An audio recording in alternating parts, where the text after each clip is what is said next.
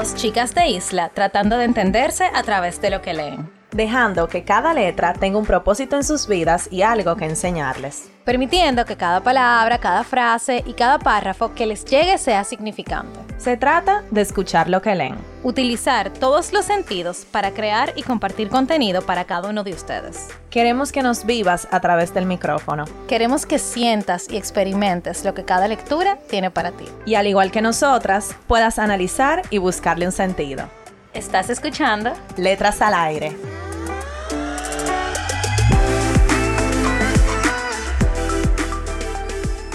Hola a todos y todas, bienvenidos a otro viernes de Letras al Aire podcast. Están con sus hosts favoritas, Carol y Nicole. Hello. Y hoy tenemos una super invitada que conocimos hace poco eh, en un evento que nos invitaron a mí y a Nicole hace, hace como un mes o algo así. Em, y bueno, una de nuestras amigas y ella es miembro de nuestro book club, eh, se leyó un libro de ella y nos dijo de una vez, ay, ustedes tienen que conocerla, tienen que invitarla al podcast, no sé qué. Y justamente eh, Ángel estaba ahí, eh, ella es nuestra invitada, Ángel estaba ahí, conversamos con ella dos minutos planeamos juntarnos y aquí lo estamos grabando. Entonces, bienvenida, Ángela. Muchísimas gracias, muchísimas gracias. Ella hoy nos está, nos está acompañando para brindarnos un poco de su sabiduría. Ella es autora. Eh, aquí tenemos en las manos eh, uno de sus libros, se llama Dátiles de Tierra y Sal, que Nicole y yo leímos. Y nada, hoy queremos saber eh, un poco de todo de, de su vida. Y gracias por estar aquí. Aquí estamos, aquí estamos. Manos a la obra.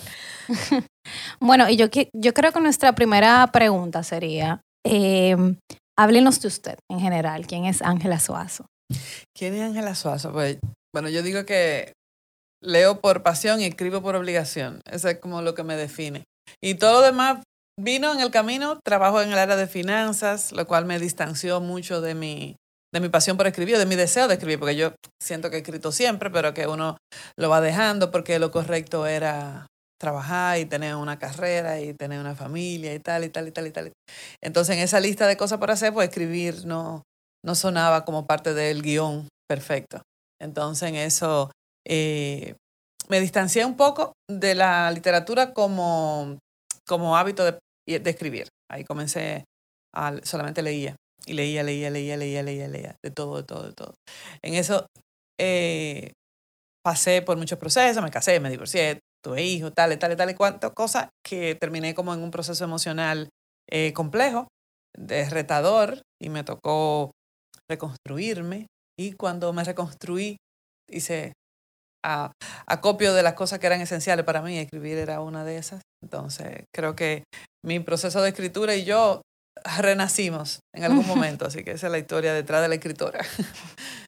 Qué chulo. Bien resumida. Eh, usted sabe que cuando usted dice eso de que eh, su profesión es de finanzas, pero que le apasiona la escritura y leer, la entiendo porque yo soy abogada y a mí me gusta escribir y no lo hago porque uno se se aleja mucho del camino por lo que uno lee, por lo que se pasa todo el día como leyendo con la gente con la que se relaciona. Entonces le entiendo perfectamente.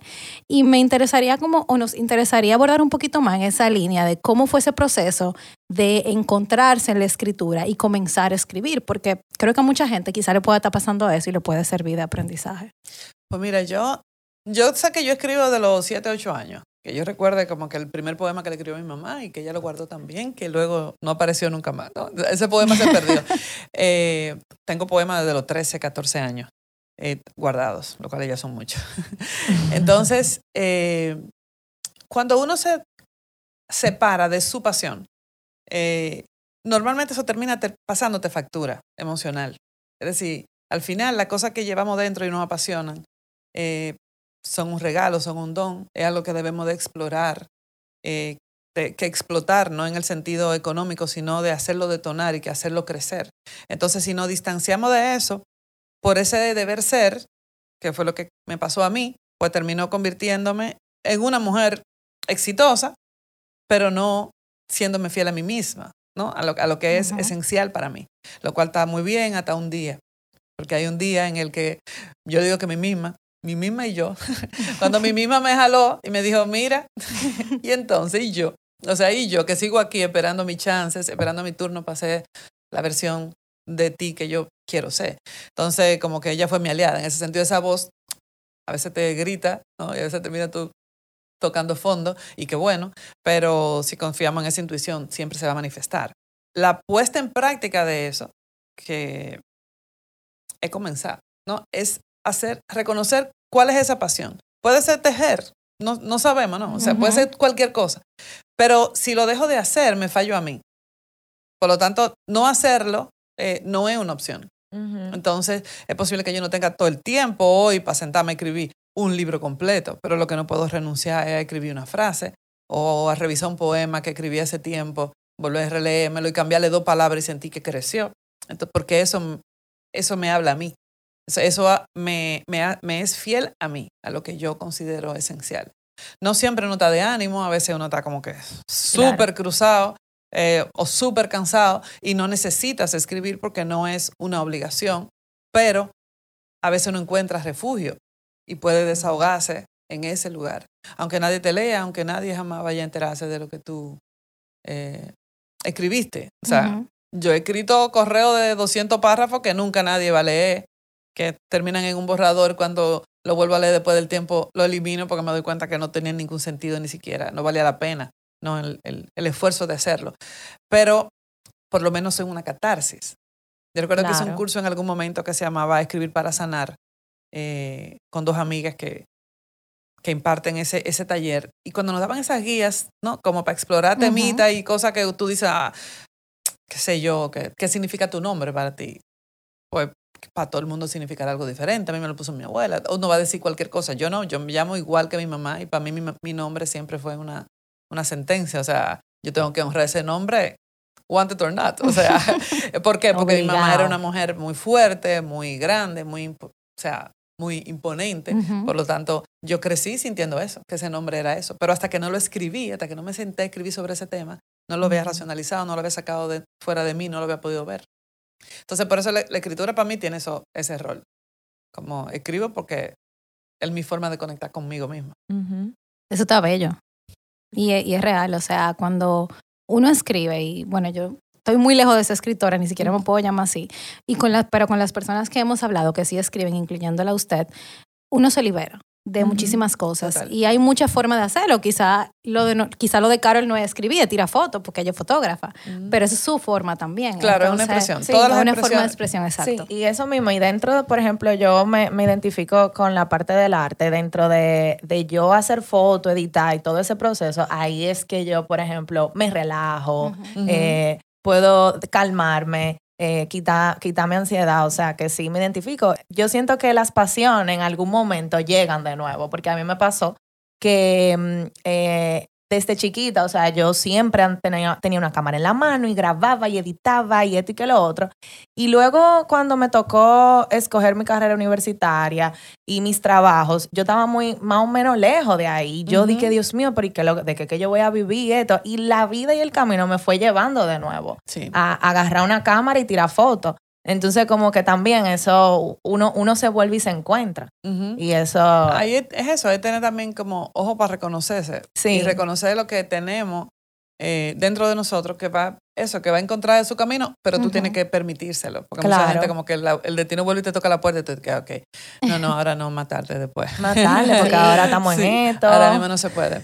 Y que con lo que tú me estabas comentando, quería decir de algo. En el fondo todos escribimos, o sea, la capacidad de escribir, de contar, la tenemos todos, porque la oralidad es el primer libro que se ha escrito. Entonces, como que esa forma de decir algo, todos la tenemos. Estructurarlo, algunos tendrán más magia que otros para ponerlo en un formato. Eh, algunos tienen mejor uso del vocabulario, algunos tendrán mejor uso de alguna figura poética o literaria, pero en el fondo, todos, todos podemos escribir algo. De hecho, necesitaríamos hacerlo, porque sería como una forma de sacar cosas que tenemos ahí guardadas que no estamos eh, utilizando y que no están pesando. Y cosa tan sencilla, ahora yo no escribo. Eh, yo he tratado de hacer journaling, que, o sea, que trato de escribir cuando estoy muy, muy ansioso, lo que sea, y eso me ha ayudado. Pero, por ejemplo, yo soy una persona que te necesito una agenda. O sea, eh, yo todos los años compro mi agenda y ahí yo escribo todo, todos los días de lo que voy a hacer, de lo que me falta, de check, de no sé cuánto. Y esa es mi forma de también yo poner, como organizar mi cabeza. De que yo no puedo decir que solamente mentalmente, sino lo tengo que ver escrito. Mire, qué curioso que tú mencionas lo del journaling, porque yo, uno de los proyectos no explotados, es decir, lo hice y no, lo he, no he hecho nada con eso. Yo creé un diario eh, que se llama La mejor versión de mí, porque como dando respuesta a ese, al hecho de que la mejor versión de nosotros está dentro de nosotros y nosotros no nos atrevemos a escucharla. Y es cierto que si yo te doy un cuaderno en blanco, a lo mejor no vamos a llegar a ninguna parte porque tú no vas a atreverte a hacerte la pregunta correcta. Entonces me dediqué ahí, como que hice un levantamiento, alguna, qué sé yo, son como 100 preguntas. Pero es como solamente eso. Es una guía. Hay respuestas que yo misma no he querido dársela. O sea, yo hice el diario y yo misma cuando me sale de la página vuelvo a decir, ah, ay, lo vemos más tarde. ¿Por qué? Porque tú sabes que esa respuesta puede ser dolorosa, puede ser triste, pero te está mostrando algo de ti que realmente está cubriendo la mejor versión de ti. O sea, dentro de nosotros existe, está, vive, camina y tiene voz, solo que no la escuchamos. Sí, yo creo que también eh, todo esto está muy atado al uno autoconocerse, el tema del autoconocimiento, de que muchas veces nosotros simplemente le pasamos por arriba todos esos eh, pensamientos y todas esas, esas, sensaciones que llegan a nosotros de que yo debo hacer tal cosa y vivimos un piloto automático. Y con ese tema del journaling, yo, yo lo hago, o sea, yo dije, 2023 lo voy a hacer porque yo soy una gente que pienso mucho y pienso demasiado rápido. Entonces eso me ayuda como a calmarme. Y la verdad que uno, es un muy buen ejercicio, incluso para una persona que quiera escribir, hacer journaling, porque después tú puedes leer eso, que eso me pasa. Y yo digo, mira, pero esta frase me gusta, la voy a sacar. Sí, me regalaron el año pasado un, diario, que un poema al día, o sea, que te da el, el, prompt, la guía para escribir un poema al día. Y me parece fantástico. O sea, solo como ejercicio, o sea, solo como ejercicio creativo. Igual tú dices, bueno, si no sale nada, pues no sabemos lo que va a salir de ahí. A lo mejor no sale nada, pero sí como ejercicio, como para ejercitar el brazo y, y, decir, mira, una figura nueva, no sé qué voy a decir de mi perro. Bueno, déjame ver cómo lo digo, déjame, ver qué hago, qué digo sobre eso. Y eso te libera de cualquier cosa. Te libera, te distrae, o sea, te anima. Sí, bueno, pues vamos a hablar de sus libros. Bueno, eh, fantástico. Eh, sí, nosotros no leímos, como dije, Dátiles de Tierrizal, pero sabemos que también tiene otros dos libros y uno para niños, que nos encantan esos temas a nosotras. Bueno, ayudando con los otros. Eh, tengo tres libros. El primero se llama Do Mayor, eh, también poema. Eh, este libro tiene la particularidad que cada poema tiene una canción como referencia. Y es como tan curioso porque la gente ahora está esperando el playlist de dátiles. O sea, la gente me dice, ¿y el playlist de este? Porque este libro tiene su playlist en Spotify, yo lo vi la selección de las canciones. Y entonces como que la gente me dice, ¿y entonces el playlist? Digo yo, eh, no, eso fue un recurso que se utilizó, tú sabes, como para impulsar este libro y hacer algo diferente. Pero definitivamente sí, sí lo estoy armando. Estoy armando el playlist para este porque ahora hay que completarlo. Pero eh, fue fantástico, fue el ejercicio de descubrirme, de darme permiso, más que lo poético que pueda haber, haber dentro de, este libro, como libro. Eh, yo estoy puesta ahí, eh, tal cual, ¿no? Es una historia real, real y autorreferenciada. Me decía una amiga, dije 100%, digo 100%. Entonces, pero fue sanador, fue liberador, fue catártico. O sea, al final eh, yo inicié en un punto de, mi vida y cuando lo publiqué estaba en otro lugar, empoderada, reconocida de, de, de, mi posibilidad de escribir. y además de eso, me di el permiso. Dije, ¿por qué no? Vamos a ver. Vamos a ver, ¿por qué no? O sea, ¿qué es lo que se esconde detrás de ese no? O sea, ¿cuáles son las cosas que, que realmente me están limitando? ¿A qué que le tengo miedo? Que a la gente no le guste, pero realmente a quién, si me gusta a mí.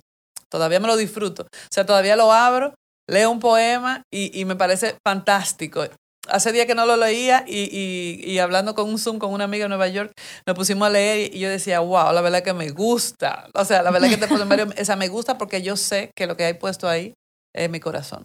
Entonces, luego llegó, que fue eso que soñé, que son las aventuras de Salomón, un solenodonte. Es un libro infantil que habla sobre los sueños, precisamente, sobre la, la coherencia que tenemos que tener con nosotros mismos. Si tenemos un sueño, van a, tendremos voces distractoras, tendremos voces que nos van a decir que no funciona, que no es el camino. Un solenodonte, pues, vive en, la, una sierra, vive en una cueva, no sale durante el día, pues por lo tanto, su deseo de conocer el mar era utópico para toda la gente en su entorno.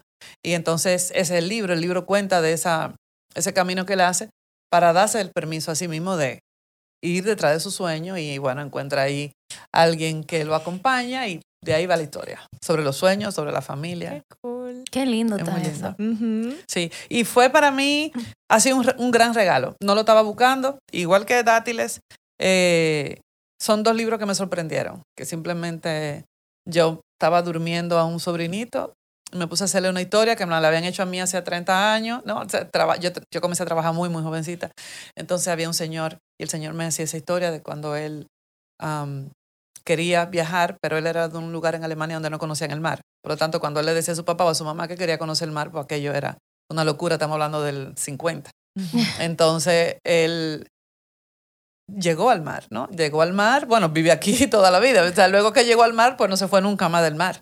Entonces, él, yo tenía esa historia, ¿no? Se había quedado ahí, 30 años, 25 años en mi cabeza. Y estaba durmiendo mi sobrinito y como queriendo hacerle un cuento al sobrinito para dormirlo, que se llama Salomón. Y yo, Salomón, había una vez un niño, tal.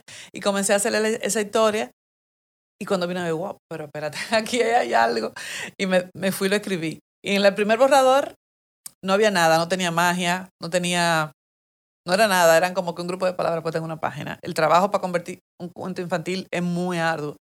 Me parece casi que más difícil que un poemario, lo respeto muchísimo. He querido hacer la segunda parte y no hay forma. O sea, como que la tengo, pero me cuesta eh, porque yo quiero honrar lo que el personaje ya es y quiero honrar lo que sus fans, porque tiene muchísimos fans que, que me mandan nota de voz. Tatomón, dice Tatomón. ¿Dónde está Tatomón? Ay, Dios. mío. Entonces, yo quiero honrar eso, por lo tanto, quiero que sea algo más bonito que este. Y entonces tú dices, ¿qué puede ser más bonito que eso? Y ahí como que ya, como que me queda grande. Pero- las segundas partes Sí, tienen, Entonces, tienen complicado. pero me parece interesante que cada género tiene tan distinto. Porque tú puedes poner tu corazón en las dos cosas. Igual tú te permea, porque uno nunca se puede abstraer, no sé, Claro. o no sé cómo lo hacen los escritores que pueden abstraerse totalmente de lo que escriben, eso habría que, Mm. habría que verlo. Pero, por ejemplo, en un poemario, pues yo hablo en mi propio lenguaje, hablo en la forma en la que yo me expreso, pues ya lo dije como, como me salía. Pero en un libro de niño no. No, Claro. Tienes que cuidar lo que el niño va a interpretar, el uso de la palabra. Yo el otro día estaba usando una metáfora y me dicen, ¿te parece que, que esa metáfora un niño le entendería? Y yo, pero que sí, que... y yo, dice, analízalo. Y claro, no, porque yo estaba utilizando la palabra invitación dentro de una metáfora y para el niño una invitación es una invitación. Una invitación es solamente una invitación. Claro. Y entonces no hacía ningún sentido. El niño no va a entender nunca esa línea. Digo yo, "Oh, es cierto. No puedo. No, pero Es realmente... casi que metes en la mente del Sí, niño. claro. Eh, nosotros tuvimos el placer también de hablar con Gina Guerrero y de, su, de sus libros infantiles. Y ella nos decía mucho de lo que usted dice, de que las historias le llegaron de la nada. O sea, ella Sí. un día estaba haciendo algo, vio en este caso un tema de, ella tuvo un caso personal de un tema de adopción y dijo, yo quiero hablar de esto. Entonces, súper interesante y lindo porque ella decía, pero tengo que cuidar cómo lo voy a decir. Claro. Porque tengo entendido que dentro de una página para un cuento de niños no puede haber más de 32 palabras, creo que. Entonces, uno a veces está acostumbrado a hablar mucho y las cosas se pueden simplificar en... Es muchísimo más. Claro. De hecho, pasa como con todos los géneros. Porque yo he leído novelas Ah. súper cortas que, Que lo dicen todo. Que son un Y y yo creo que uno de, uno de largas. mis libros favoritos es, es Seda, de Alessandro Barico. Y, Ay, nosotros lo leímos. y Seda es, es, es minimalista, ¿no? La Ujú. estructura, o sea, Súper. la estructura literaria es súper, o sea, muy pocas palabras, como que tú dices como que, what? Y una historia de yo no sé cuánto tiempo. Exacto. siglos. Y tú dices, wow, no.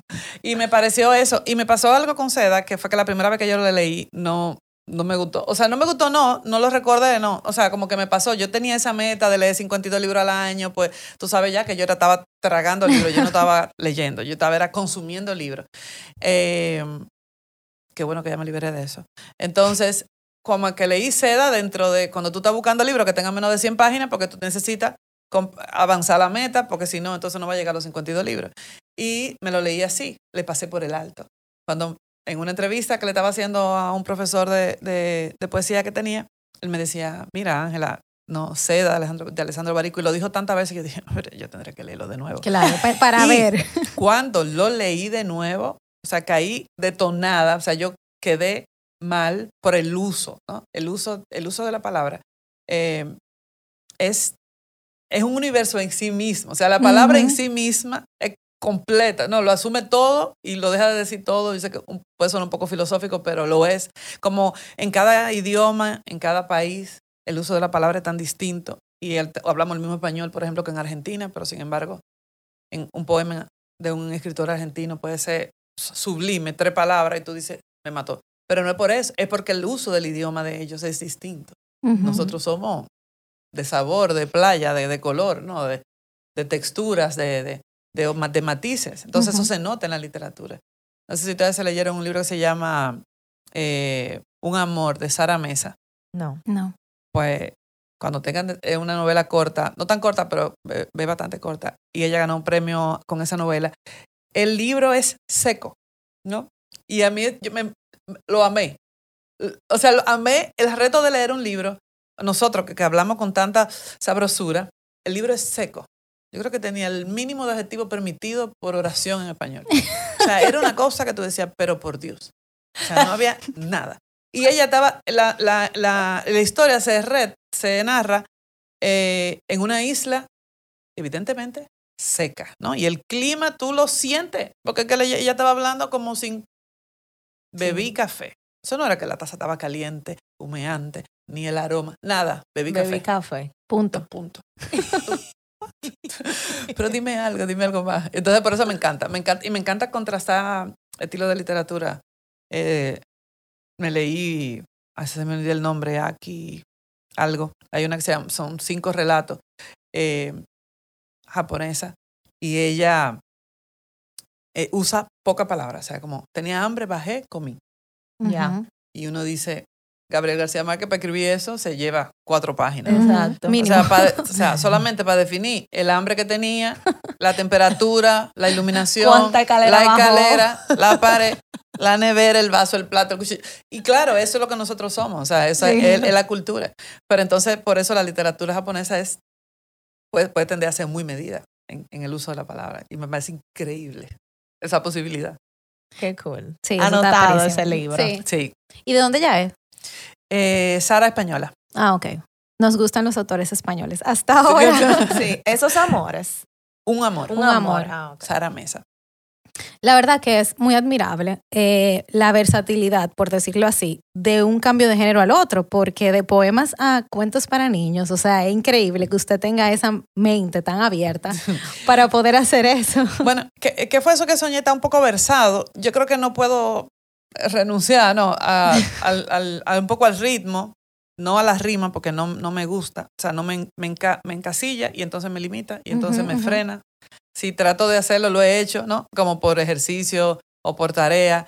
eh, y trato de escribir ri- métricamente y no, no lo logro, ¿no? La, la métrica me, me- siento que me aprisiona.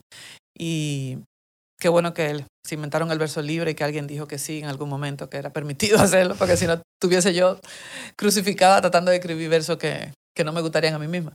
Entonces, eh, el, el- el- el giro de los, del género más que nada es otra voz. ¿no? Y dentro tenemos muchas voces, podemos tener muchas voces. Cuando hablamos con nuestras amigas no somos como cuando estamos hablando con el novio recién conocido. ¿no? No, incluso cuando hablamos con nuestras amigas, no hablamos igual con todas las amigas. No, No, claro que Ni no. con el mismo tono. Claro que no, Increíble para nada, para nada. Y yo, eh, bueno, imagínate tú, a esta edad tengo la dicha de, co- de tener los mejores amigos del mundo, ¿no? Y ayer compartí justamente como con un grupo de ellos. Son tan diversos, con tanta edad de países diferentes y, y la gente que Ángela Torres, digo yo, wow, wow, wow, wow, wow. No, o sea, me asombra a mí misma eh, el regalo que es eso y, y cómo la amistad te da permiso para eso, para tener diferentes voces, porque tú te, te vas construyendo un poco con, con cada uno de esos. Hay gente que no conoce nunca gente nueva y se, y se pierden ese regalo. O sea, me parece fantástico, ¿no? Cuando tú conoces a una gente nueva, me preguntan, tengo una amiga eh, casi nueva, ya no es nueva porque somos hermanas, tú sabes, porque uno pasa de amigo, hermano. Sí, tiene cierta categoría. Sí, cierta categoría. Y ayer nos preguntaban, ¿y ustedes dónde se conocieron? Y nosotros nos miramos así como que, ok, borracha en un bar. Y entonces dijo una persona como, ¿cómo? O sea, como que, ¿what?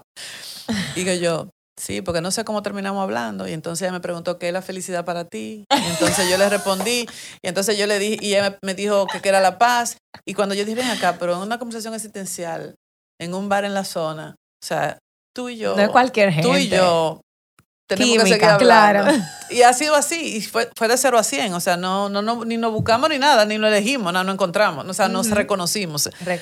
Entonces, eh, me parece fantástico, ¿no? Y eh, ayer mis amigas, después hoy me dice una, de que ya lo entendí, ya lo entendí. Porque cuando tú le dices, mira, conocí una amiga y es lo máximo. dice, no entiendo, Ángela, no sé cómo te pasan esas cosas. ya lo dijeron, ya. Sí, sí, ya te entiendo, ya te entiendo. Entonces, Dátiles de Tierra y Sal, eh, ¿de qué se trata más o menos? Porque yo creo que tiene como muchos temas. Yo creo que tiene muchos matices. Pero, pero me encuentro como algo mm, eh, en común, eso de, de lo tropical, digo yo. Sí, de los elementos de la naturaleza. Ajá, Ujú. elemento de naturaleza. Mira, eh, me voy a ir un paso atrás a cuando yo escribí Do Mayor.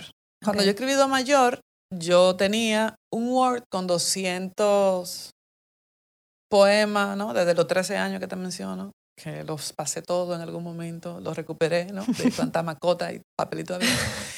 Entonces, luego, esas 200 páginas de Word, inicié un proceso de revisión con un coach literario.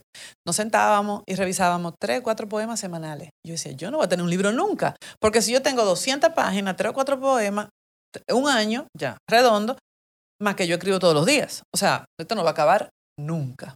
Ella me decía, no entre los poemas nuevos dentro de ese, sino aparte, que no es que eso es lo que yo soy ahora, yo no puedo querer leer el poema que yo escribí a los 13 años, ya no me representa, ya no soy yo. Bueno, ese, ese dilema, ¿no? Y hablando con una amiga, esa amiga me dijo, eh, tal, me leí un libro, un poemario, y me pareció tan interesante. Ese poemario tiene un hilo, un hilo conductor. Y yo estoy hablando así con ella, te estoy hablando de abril del 2020, plena pandemia, tomándonos un vino a través de un Zoom. Y yo estoy así, yo digo, hilo. Yo no tengo hilo.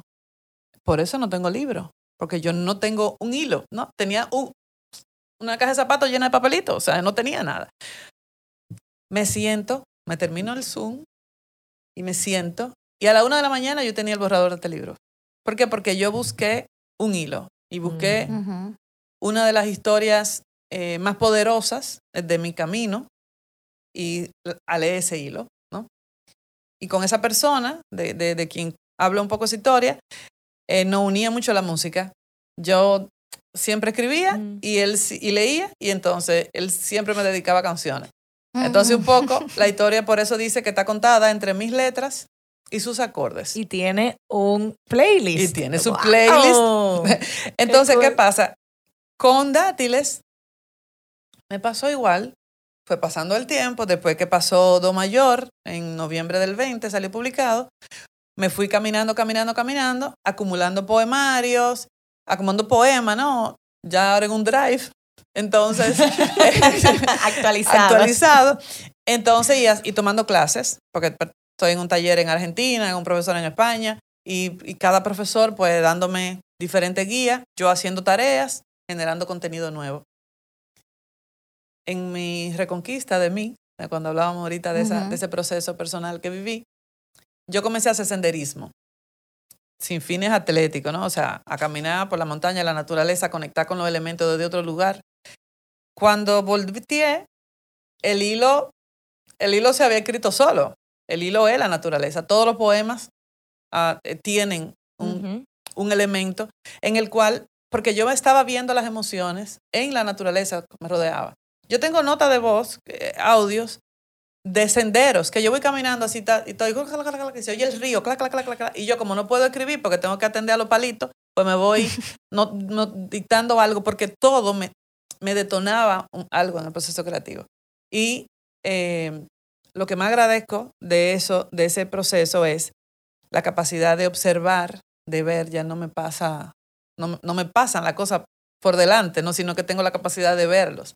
Hay uno de los poemas muy, muy bonito, habla de un, algo de un otoño en Nueva York y una soja, eh, y eso fue tal cual. O sea, es que recuerdo que a pesar de que estaba viviendo un momento hermosísimo y que iba caminando en un lugar bellísimo y todo eso, recuerdo el, el sonido de las hojas del otoño debajo de mi pie. Entonces no podía abstraer ¿no? del recuerdo o del momento a la hoja, ¿no? Y a, y a- y a la naturaleza que formó parte de ese momento. Entonces Dátiles se escribió así, en el camino, en el, en el camino que todo lo que ha pasado entre el noviembre del 20 hasta este momento, hasta que lo publiqué.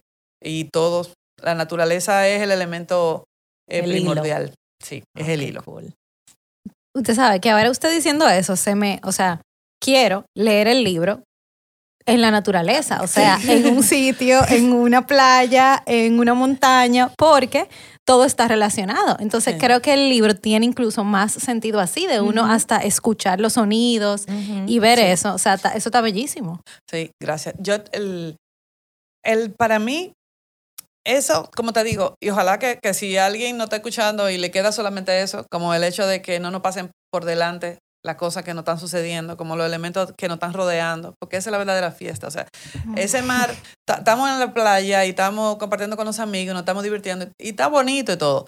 Pero está bonito todo porque el escenario es perfecto. Exacto. Porque la arena es perfecta, porque la palma, la sombra, El el, clima. el rayo de sol, porque el clima te está dando, te está completando el paisaje, un set que no hay otra película que lo tenga. Entonces nos distraemos esperando a conseguir eh, la ubicación perfecta para las cosas o, o el momento perfecto y lo queremos construir y sin embargo a veces estamos en la naturaleza y el set está ahí.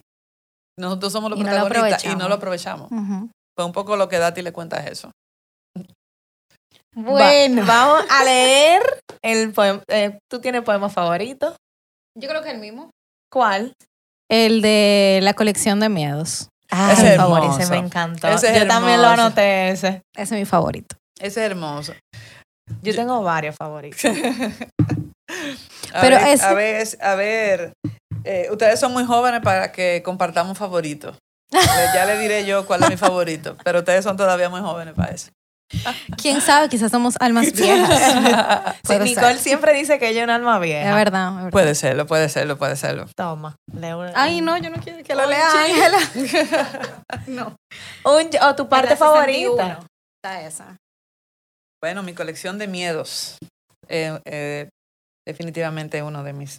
Está marcado, míralo. Ay, Ay, ahora tengo un compromiso yo de encontrar uno que también. Mi colección de miedos. Encontré apiñados todos mis miedos. Unos llevaderos, otros incurables. Unos están de estrenos, otros ancestrales. Soterrados a reas de piel.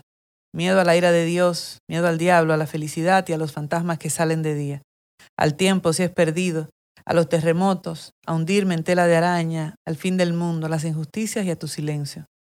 A las drogas y al olvido en general a olvidarte en lo específico, a caer, a la locura y al amor, al sufrimiento, a la ignorancia, a los ratones y a ser distinta, a las bombas, a subterráneos oscuros, a las arañas, al rechazo y a la soledad, a los abrazos que me sobran, a la muerte, al futuro y al cementerio de mis labios, esperando los tuyos para morir.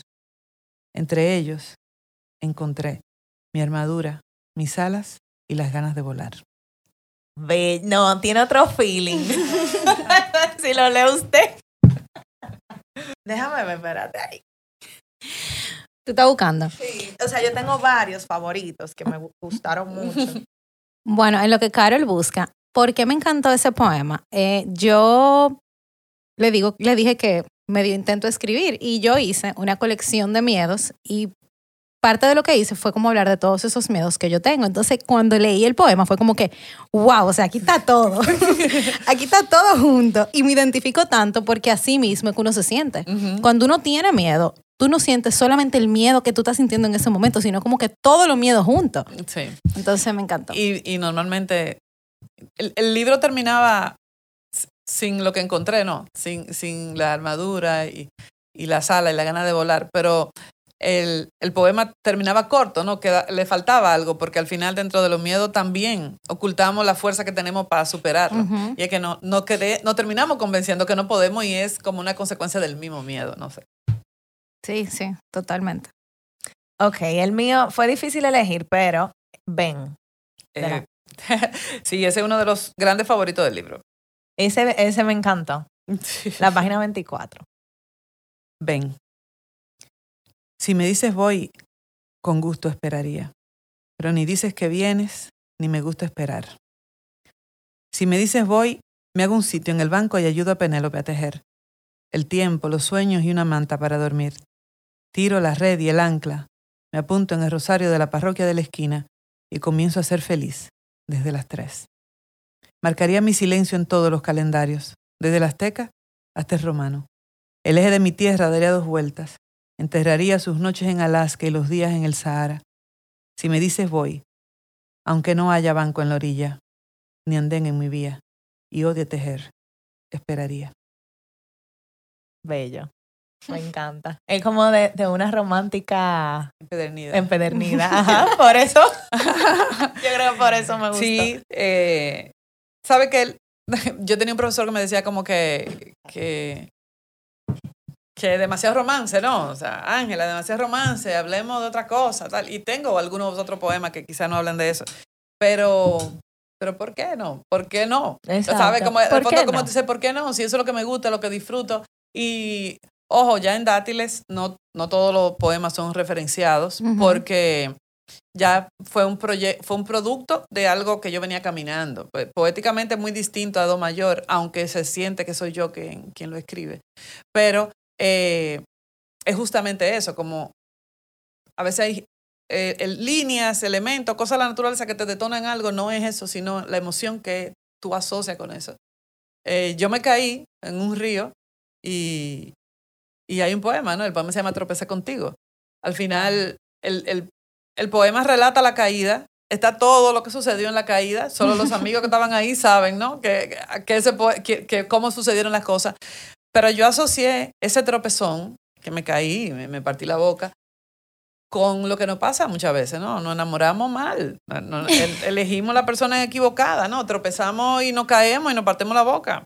Y, y, y está el fango, y está el lodo, y está la vida, pero eso pasa. Pero fue como que la caída, yo me quedé con eso porque primero, lo bueno de, que, de caerte delante de amigos es que no pasó nada, o sea, como que ah, tú- quedó como una anécdota. Claro. Pero eh, luego me quedé con eso. ¿Por qué? Porque a veces yo me había estado bañando en el río, cuando intenté salir de la caída, esa es la naturaleza. Por eso te digo que el elemento de la naturaleza era la emoción que me generaba eh, la caída, la vergüenza, la, ese, ese embriagamiento que se produce en el segundo antes de tu caerte, que tú sientes, "Uf, no tengo control, me fui. Ujú. ya, lo- no lo, lo voy a lograr, no me voy a poder parar. Entonces, como todo eso nos pasa también con los sentimientos, que a veces ah, tropezamos con alguien y no caemos. Sí. No caemos, pero no podemos volver a parar. No, sin duda. No de que nos levantamos, nos levantamos. Y, y yo creo también que, y ah, muy de acuerdo con usted, de que muchas veces yo creo que lo que más duele es que cuando tú te caes, tú te caes sola. Entonces, tú te caes sola y te tienes que parar sola. Entonces, ese, esa transición es, es dura de hacerla. Sí, Entonces, está muy chulo eso. es así. Entonces, ahora su favorito. El favorito mío. Bueno, eh, mira, el, tengo un lugar, que, un lugar que no es mío, lo tengo, pero no es mío. un lugar que me prestan, donde me voy y me escapo a, a desconectarme. En un lugar en la naturaleza que, que amo muchísimo, ya casi que lo siento mío. Y ese día eh, estaba sola, me había ido sola, estaba solamente la chica que estaba en la, que me que acompaña en la casa.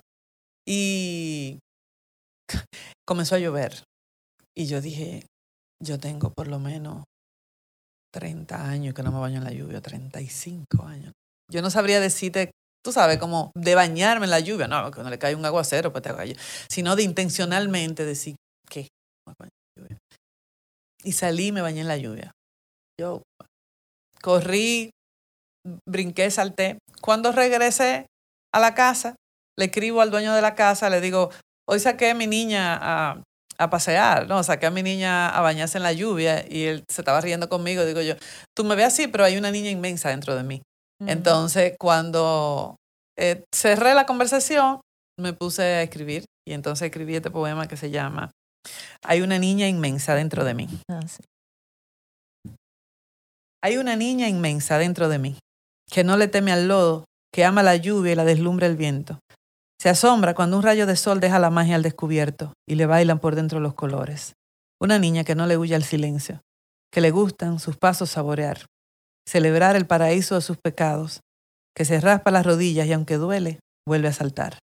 Hay un espacio dentro de mí que solo sabe de escarchas y de globos, que no sabe de sarcasmos ni de ironía, que no huye de los fantasmas si le brindan un trago y abraza a sus monstruos y los ajenos. Una niña que en la forma de las hojas palpa los secretos de la tierra, que en la forma de las nubes descifra los del cielo. una de muñecos de nieve, castillos de arena y pulsos de pulgar, de carruseles de besos y circos en tacón, una que se chupa los dedos, que con esfuerzo cuenta hasta cien, que prefiere las nanas para el alma y pastel de chocolate para el mal de amor. Hay una niña inmensa, que dice te quiero y abraza, que arrulla en silencio y se viste de gala cuando la vida la llama con tu voz. Bello. Tiene otra, tiene otra, totalmente. es otra cosa. Léelo uno solo y, y Sí, que claro. usted lo lea, claro, definitivamente. Qué bello, se siente muy suyo también. Sí, lo siento así y, y, bueno, el ejercicio de escribir, tú sacas, luego alguien te lo pule, le, le quitan dos o tres palabras. A veces la edición puede ser cruel, Cruel, y yo iba a dolorosa, decir eso. triste, tristísima.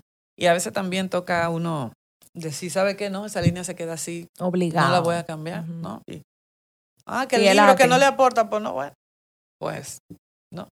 Do mayor inicia con una frase que me la corrigieron cuatro veces. Dice, ese azaroso azar, en la primera línea del libro. Entonces, me lo corrigieron cuatro veces porque no, no correspondía escribir azaroso azar. Y yo le dije, es que no pudo haber sido de otra forma. Conocer a esa persona. Fue el azar puesto en su punto más azaroso. y no lo digo por mal, que igual eh, el aprendizaje y una persona a quien definitivamente le debo mucho de esa, de, esa versión que, conocemos, de la Ángela que, conocemos ahora, eh, porque fue el primer espejo donde yo la vi, esa versión de mí. Eh, por lo tanto, claro, le, le vamos a hacer su estatua, ¿no? Y cuando me gane el Nobel, pues lo diremos allá en los, claro. en los créditos. Pero mientras tanto fue un azaroso azar, o sea, no podemos negarlo tampoco. Ay, sí. Bueno, eh, Me dio demasiada risa eso. eh, nosotras siempre hacemos algo con nuestros invitados y es hacer una pregunta random que no tiene que ver nada con el tema ni de lo que estamos hablando, así. Entonces, nada, queremos que elija un número del 1 al 20. El 8. ¿Cuál es la manía que no quieres corregir de tu personalidad? Enamorarme. Debería ya para esta hora haber suspendido ese jueguito. No, Pero no. hombre. No, hombre. Pero no. Bueno, eh, eh, sí, eso yo pensaría que, que sería algo que, que no quisiera que, que la edad, ¿no? Como que uno va pensando que va envejeciendo y tal, lo que los años van pasando y que lo que de que la edad es un número es un número, pero igual pasa. Eh, no quisiera que me quite eso, no la capacidad de descubrirme de, nuevo, de, de sentir cosas nuevas. No quisiera perder eso. Y cuando, eh, cuando te dijo enamorarse, yo me fui rápido a enamorarse de la vida. Porque la veo a usted siento que está enamorada de la vida y de es. lo que está a su alrededor, de su gente, de, de los momentos. Entonces, Absolutamente. no Absolutamente. la cambia esa manía. No, no la cambio. Eh, te digo, el- el- el- es una conquista sentirse así. Sentirse así a pesar de que si, si, si tuviésemos en otro espacio, a lo mejor te hago historia y nos ponemos a llorar a las tres. No, Eh, los cuatro, porque hay un chico aquí, lo sepan. Eh, pero a pesar de, de que hayan historias que contar que, que, que me harían llorar, eh, que la vida está por encima de eso, ¿no? Y que hay una capacidad de elección. ¿Desde dónde? Asumir. Entonces, por eso, ¿no? Preferiría, si puedo, no renunciar a esa manía. Muy bien. Bueno, entonces nada, queremos hablar un poquito de sus proyectos. Eh, sabemos que tiene un podcast también, somos Yes, colegas de somos- podcast. Y una fundación también. Sí, Entonces, háblenos de eso. Bueno, pues hablo primero de la fundación, que es lo que da lugar a todo, es de ella que nace todo. Am, hace unos años un amigo cumplía 40 años, nos pidió que no lleváramos, que no le lleváramos regalo a su cumpleaños, sino que el dinero que, que íbamos a invertir en un regalo para él, que compráramos regalos y libros y que nos encontrábamos en el Hospital Robert Reed tal día a tal hora. Mm. Entonces, pues todos fuimos para allá con eso. Y aquello fue fantástico y fue un cumpleaños súper espectacular Único. y único. Ah, yo estaba mal, muy mal en ese momento, emocionalmente, eh, y me encontré como tan feliz. O sea, como que eso me trajo como tanta, tanta satisfacción, me sentía como tan alegre de lo que estaba haciendo. Y bien, cuando se lo estaba contando a uno de mis mejores amigos, él me dice, ay, ¿por qué no me dijiste? Yo hubiese aportado también. No, no, bueno, bueno. Eh, digo yo, bueno, pero igual lo podemos hacer nosotros, no tenemos que esperar a que haya alguien más que lo haga por nosotros. Ujú. Y entonces dije, bueno, pues vamos a hacerlo.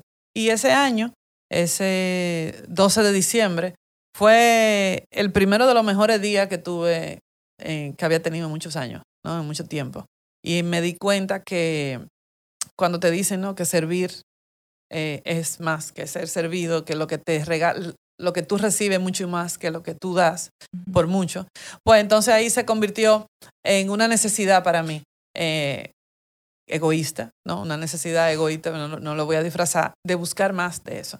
De ahí me fui caminando, eh, haciendo actividades, siempre con mis amigos, siempre con la gente que me apoyaba, hasta que tú siempre encuentras una persona que tiene una mayor visión que tú, una especie de mentor que, que tengo.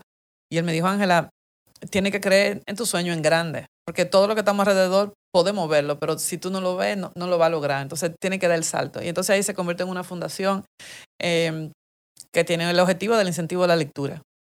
Para mí es como regalarle a un niño la oportunidad de descubrir una mirada distinta, no desde la obligación de leer que leer, porque no, no, es que leer es divertido, es que leer puede resultarse una ventana por la cual tú vas a salir volando, ni siquiera vas a salir caminando. Entonces, es de darle esa oportunidad. Hemos estado en círculos de lectura en prisiones, hemos estado en hospitales, con, en, hogares de niños, hemos hecho tantísimas cosas. Pero llegó la pandemia, 2020, y ahí se paralizó todo. Entonces un amigo me dice, bueno, Ángela, eh, incentivo la lectura, porque no hacemos un programa? Él, trabaja en la emisora RFI Santo Domingo, y eh, la emisora de la Alianza Francesa. Entonces él me dice, hay un espacio que en media hora yo te puedo ayudar para que tú saques eso, tal, y te acompaño. Entonces, como me te guía, yo no tenía la más mínima idea, yo no sabía de 0 a 100 lo, que yo me estaba metiendo. Eso fue, la primera entrevista fue junio del 20. Hasta el momento, fantástico, 130 episodios, he entrevistado a escritores de el mundo entero eh, y ha sido fabuloso. O sea, como que para mí eh, es un regalazo, ¿no? La, la posibilidad. He aprendido tanto, escritores dominicanos en, en la diáspora, lo- me, he cri- me he eh, entrevistado con tantísima gente y ya de repente ha sido una ventana, tú sabes, como Ujú. conocer gente que está haciendo lo mismo, que son tan humanos como nosotros, que no Ujú. solamente que han apostado por eso y que lo están haciendo. El otro día me entrevisté con un muchacho colombiano que vive en el Polo Norte. Allá Wow. publicó un nombre. Tú dices, pero mi hijo, ¿cómo tú llegaste ahí? O sea, ¿cómo tú llegaste ahí? Lo decidí un día y cogí y vine para Polo Norte. Estoy diciendo que no puede ser. Entonces, por eso ha sido como que fantástico. Ha sido fantástico. Entonces, el podcast se llama Una Página a la vez. Eh, se transmite en la emisora, en radio, lo, lo- y luego queda disponible en toda la plataforma. Pero básicamente es eso. Es una conversación con escritores sobre su proceso creativo y sobre sus hábitos y preferencias a la hora de leer. Y cualquier otra ex- excentricidades de los artistas. Sí.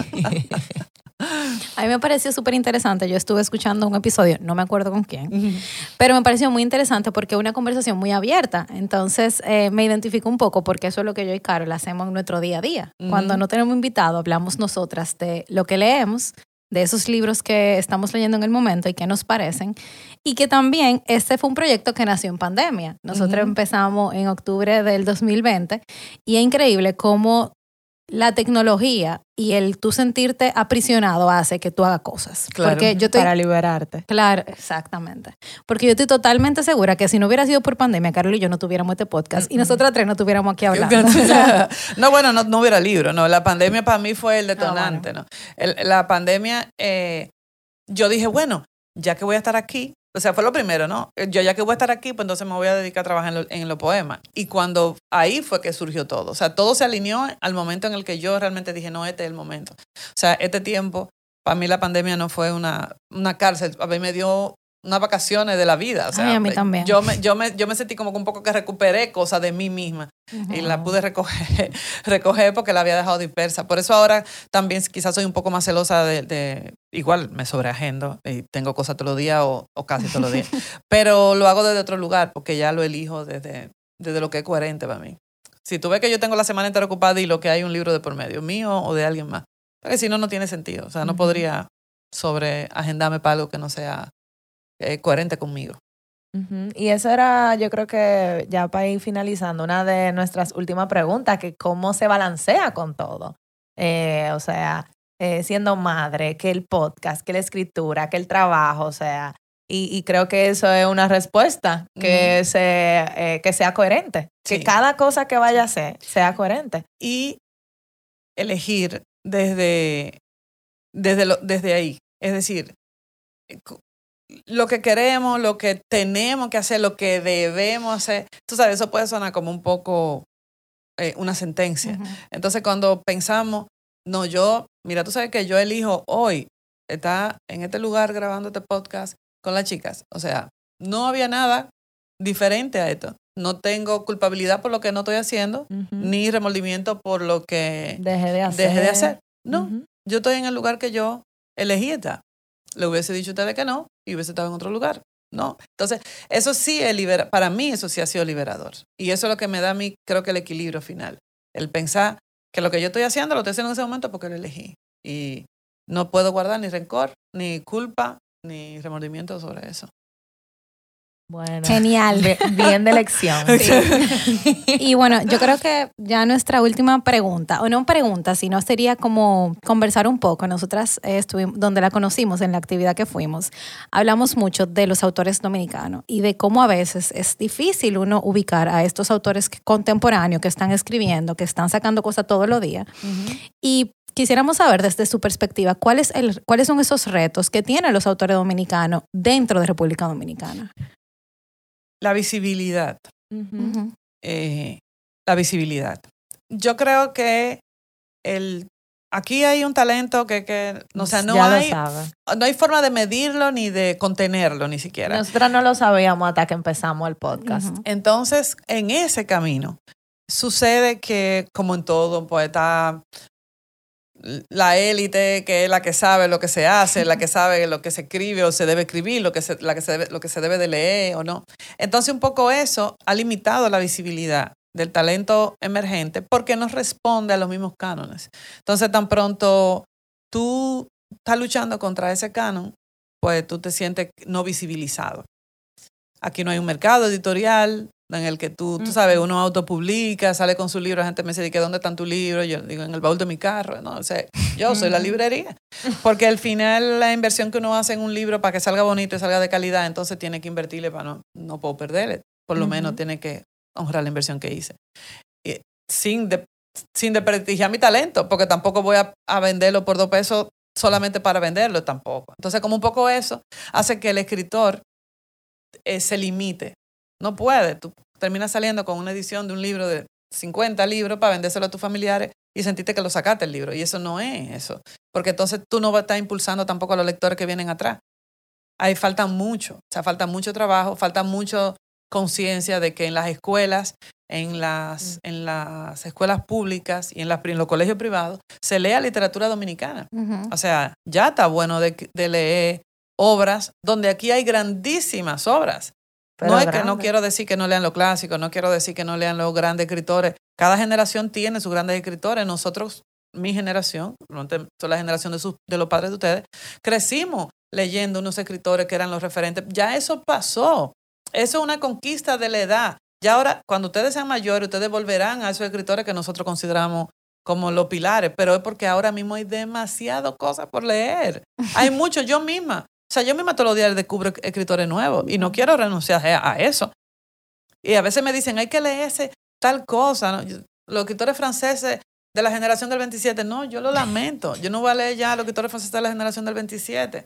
Sé que debo de aprender de ellos, sí, probablemente. Pero quiero aprender de este amigo mío que, que está aquí, que es dominicano, que escribe espectacularmente. Yo prefiero alimentarme de él, de su imaginario, aprender la forma en la que crea su personaje. Él, que está creando un personaje que es igual a mi vecino. Exacto. Entonces, yo prefiero eso, pero para visibilizar eso, esos son los libros que se deberían de estar leyendo en la escuela pública.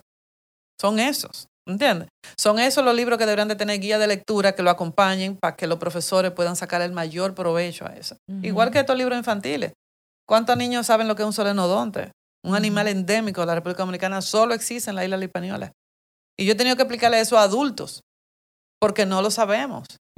Entonces, tú dices, ¿por qué? Bueno, pudiéramos tener esto en no sé en cuánta escuela hablando del solenodonte. Claro. No solamente es el manatí, que está bien que el manatí está muy bonito.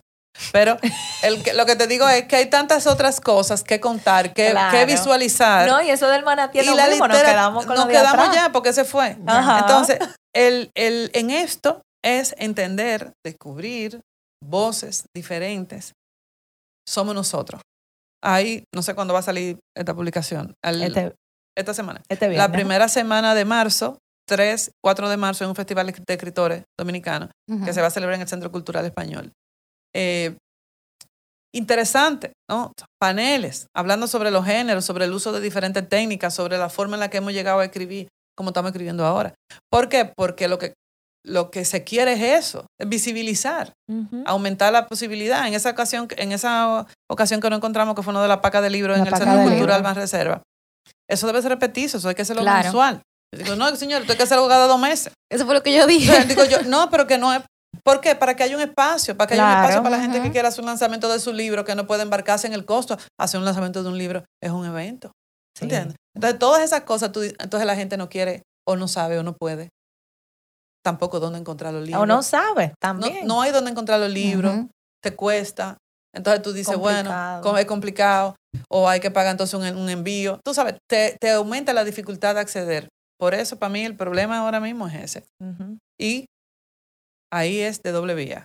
Los escritores tenemos también que hacer nuestra parte, porque las redes están a favor nuestro. ¿No? Hay, hay que hacer el trabajo de encontrarnos en el camino. Tenemos también la gente, por ejemplo, la gente de Traga Libro, RD, que es fantástico el trabajo que está haciendo Eli. Eh, ¿Por qué? A- dando visibilidad a talento local, pero hasta eso es complicado. Tú sabes, o sea, Sí. porque tú dices, "E- ella misma no sé cómo genera tanto contenido. Yo le digo, ¿de dónde que saca la gente? Porque, porque que cu- cuesta. Yo con el podcast paso mucho trabajo, a veces para conseguir entrevistados Sí. de aquí. Sí, de aquí. Sí, es así. Para mí es más fácil conseguir Gente de Gente fuera. de fuera. A veces te responden mejor la acogida. Entonces, súper solidaria. Es por eso. Yo pienso que la visibilidad debe de ser eso, que le demos permiso a las voces diferentes de expresarse y que la validemos. No todos vamos a escribir la misma poesía. Mm, mm. Yo no voy a Aunque escribir. sea de la misma palabra, de que escribe Claro. de esto, No. salen tres poemas diferentes. Totalmente. Entonces, al final, cada uno que reclame su voz, que, que la construya y que es- en- pueda encontrar un espacio donde visibilizarla. Digo poema, digo libro, digo música, digo Arte. arte, cualquier expresión. Que ahí está todo. Ya lo sabes. Bueno, más completo de ahí. Bueno, No se puede, ahí está todo. Eh, bueno, nada, yo creo que llegamos al final del episodio. Queremos agradecerle por su tiempo. De verdad, yo creo que nosotras nos vamos con muchas lecciones Sí. de aquí. Eh, Muchas. Y que, señores, se puede. O sea, totalmente. usted es un vivo ejemplo de eso, que aquí abrió su corazón para hablar con nosotras y dejarnos saber todos esos procesos que ha tenido. O sea, que de verdad sí, le pueden seguir a Ángela Suazo en... Toda la plataforma. Ángela Suazo. y en la página web En angelasuazo.com. Sí. Y una página a la vez en su En- podcast. Sí. Que también está, sé que está en Spotify y Sí. en qué otras plataformas Y puedes... el- bueno, desde Anchor en todo, en Apple, en, Ah, en ok. toda la plataforma. Perfecto. Perfecto. Bueno, pues nada, Gracias. muchas gracias. Bueno, muchas gracias a ustedes. La pasamos Sí. súper y nos escuchamos el próximo viernes. Bye.